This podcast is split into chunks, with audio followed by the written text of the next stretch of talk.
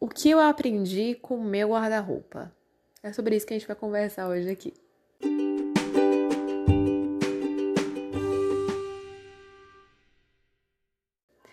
Gente, eu não sei vocês, mas às vezes eu olho pro meu guarda-roupa e ele tá uma bagunça.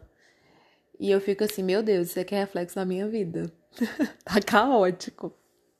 Marise, que é minha irmã, a gente sempre divide o quarto. E Marise sempre foi muito mais organizada que eu no quesito guarda-roupa. Na casa, ambas, assim, gostamos de manter a casa arrumada, aprendemos isso desde muito nova.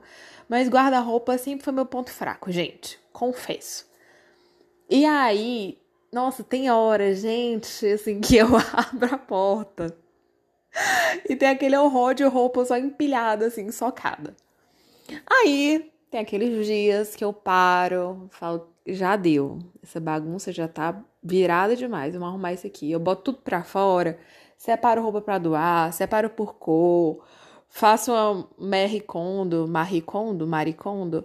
Ai, gente, segue o baile, não sei pronunciar.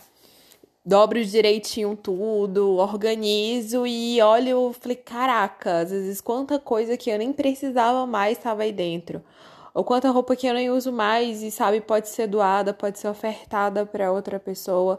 Quantos papéis eu precisava rasgar e jogar fora que cara, o que, que eles estavam fazendo aí dentro? Meu Deus, papel de Trident, socorro. Junta até formiguinhas. Mas sabe assim o que é engraçado? Que sempre que eu vi meu guarda-roupa muito bagunçado, ele mostrava de fato que a minha vida externa estava muito bagunçada. De que eu estava sempre cuidando muito dos outros e tendo pouco tempo para mim de que eu tava tão angustiada, sabe, com tantas preocupações, que eu não queria investir tempo arrumando nada, porque eu só queria deitar e fingir que nada daquilo estava acontecendo, ou um termo que a gente usa em corrente, só queria correr pro meio do mato. E aí, um dia desses, eu tava lendo um artigo da revista Vida Simples, chamado Quer Saber? Vá arrumar suas gavetas. E eu queria compartilhar uma, um trechozinho dele aqui com vocês.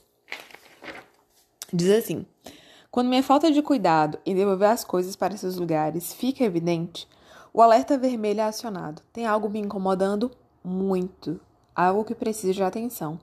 É como se sapatos fora da sapateira, maquiagem jogadas pelo quarto e cabides em cima do sofá refletissem meu conflito interior. Propositalmente, eu estou negando a ordem até o momento de encarar a baderna de frente, tomando coragem e fôlego para fazer o trem descarrilhado retomar a viagem. É hora de sacudir a poeira, achar um fio da meada naquele cenário pós-bombardeio instalado no meu habitat. E na medida que as roupas vão sendo dobradas e separadas por cor novamente, que os tênis reencontram seus pares, cintos e acessórios são pendurados, e papéis e passos de computador ganham review, começamos a respirar melhor e admitir que nem tudo é tão escuro. O tumulto interno já não encontra eco do lado de fora. Constrangido, fica mais dócil. E aí eu queria completar isso que eu li, gente, com um texto do Caio Fernando Abreu, que eu li, tipo, anos atrás, acho que assim que eu morei em Teresina, tipo, 2009, 2010. E eu ainda guardo com muito carinho. Fala assim, ó.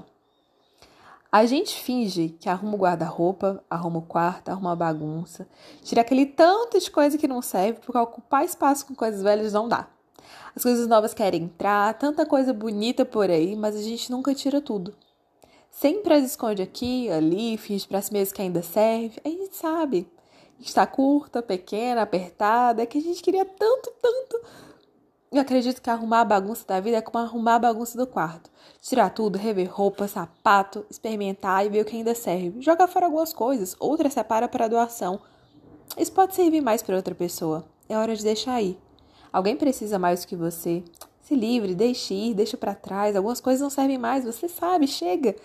Porque guardar roupa velha dentro de gaveta é como ocupar o coração com alguém que já não lhe serve. Perca de espaço, tempo, paciência e sentimento. Tem tanta gente interessante por aí querendo entrar? Deixa, deixa entrar. Na vida, no coração e na cabeça. E bom, esses dois textos, gente, refletem muito também um pouquinho daquilo que eu sinto, né? De que olhar para o seu guarda-roupa é um pouco como se fosse você olhando para a sua vida. E perceber que em alguns momentos é preciso parar, respirar, encarar a bagunça de frente e buscar formas de que aquilo funcione de novo e reorganizar tudo de novo para que aquilo possa fluir e andar. E aí a gente acaba aprendendo também de que nenhuma bagunça é eterna. De que em algum momento a gente vai conseguir parar e organizar aquilo ali. Talvez não por mérito próprio. Talvez a gente vai precisar de um empurrãozinho, de alguém para dizer assim: ô, oh, tá bagunçado demais, né? Quer que eu te ajude a arrumar? Às vezes você vai com cara e coragem, vontade mesmo e resolve só. Vai perceber que algumas coisas e peças de roupa e pessoas, por mais importantes e preciosas que foram para sua vida, ciclaram e você também. E por mais que você as ame muito, a vida acabou levando vocês para caminhos um pouquinho diferentes. Talvez vocês se falem daqui seis meses, talvez daqui dez anos. O amor vai ser o mesmo. Mas você não vai conseguir usar aquela roupa todo dia mais. Eu acho que você revirar o seu guarda-roupa reflete muito sobre a gente revirar a nossa vida. E de ver que toda bagunça tem sua graça também. E de que tem coisas muito preciosas escondidas, talvez a gente olhando bem, a gente consegue resgatar, viver de novo.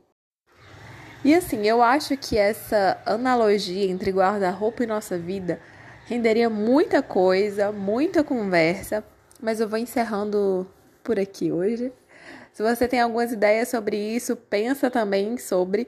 Me chama lá no direct do Instagram, Nogueira Maressa. Vou querer muito trocar ideias com você sobre.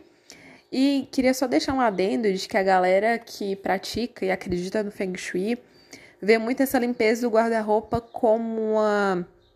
É, libertar energia, sabe? De limpeza de energia, na verdade.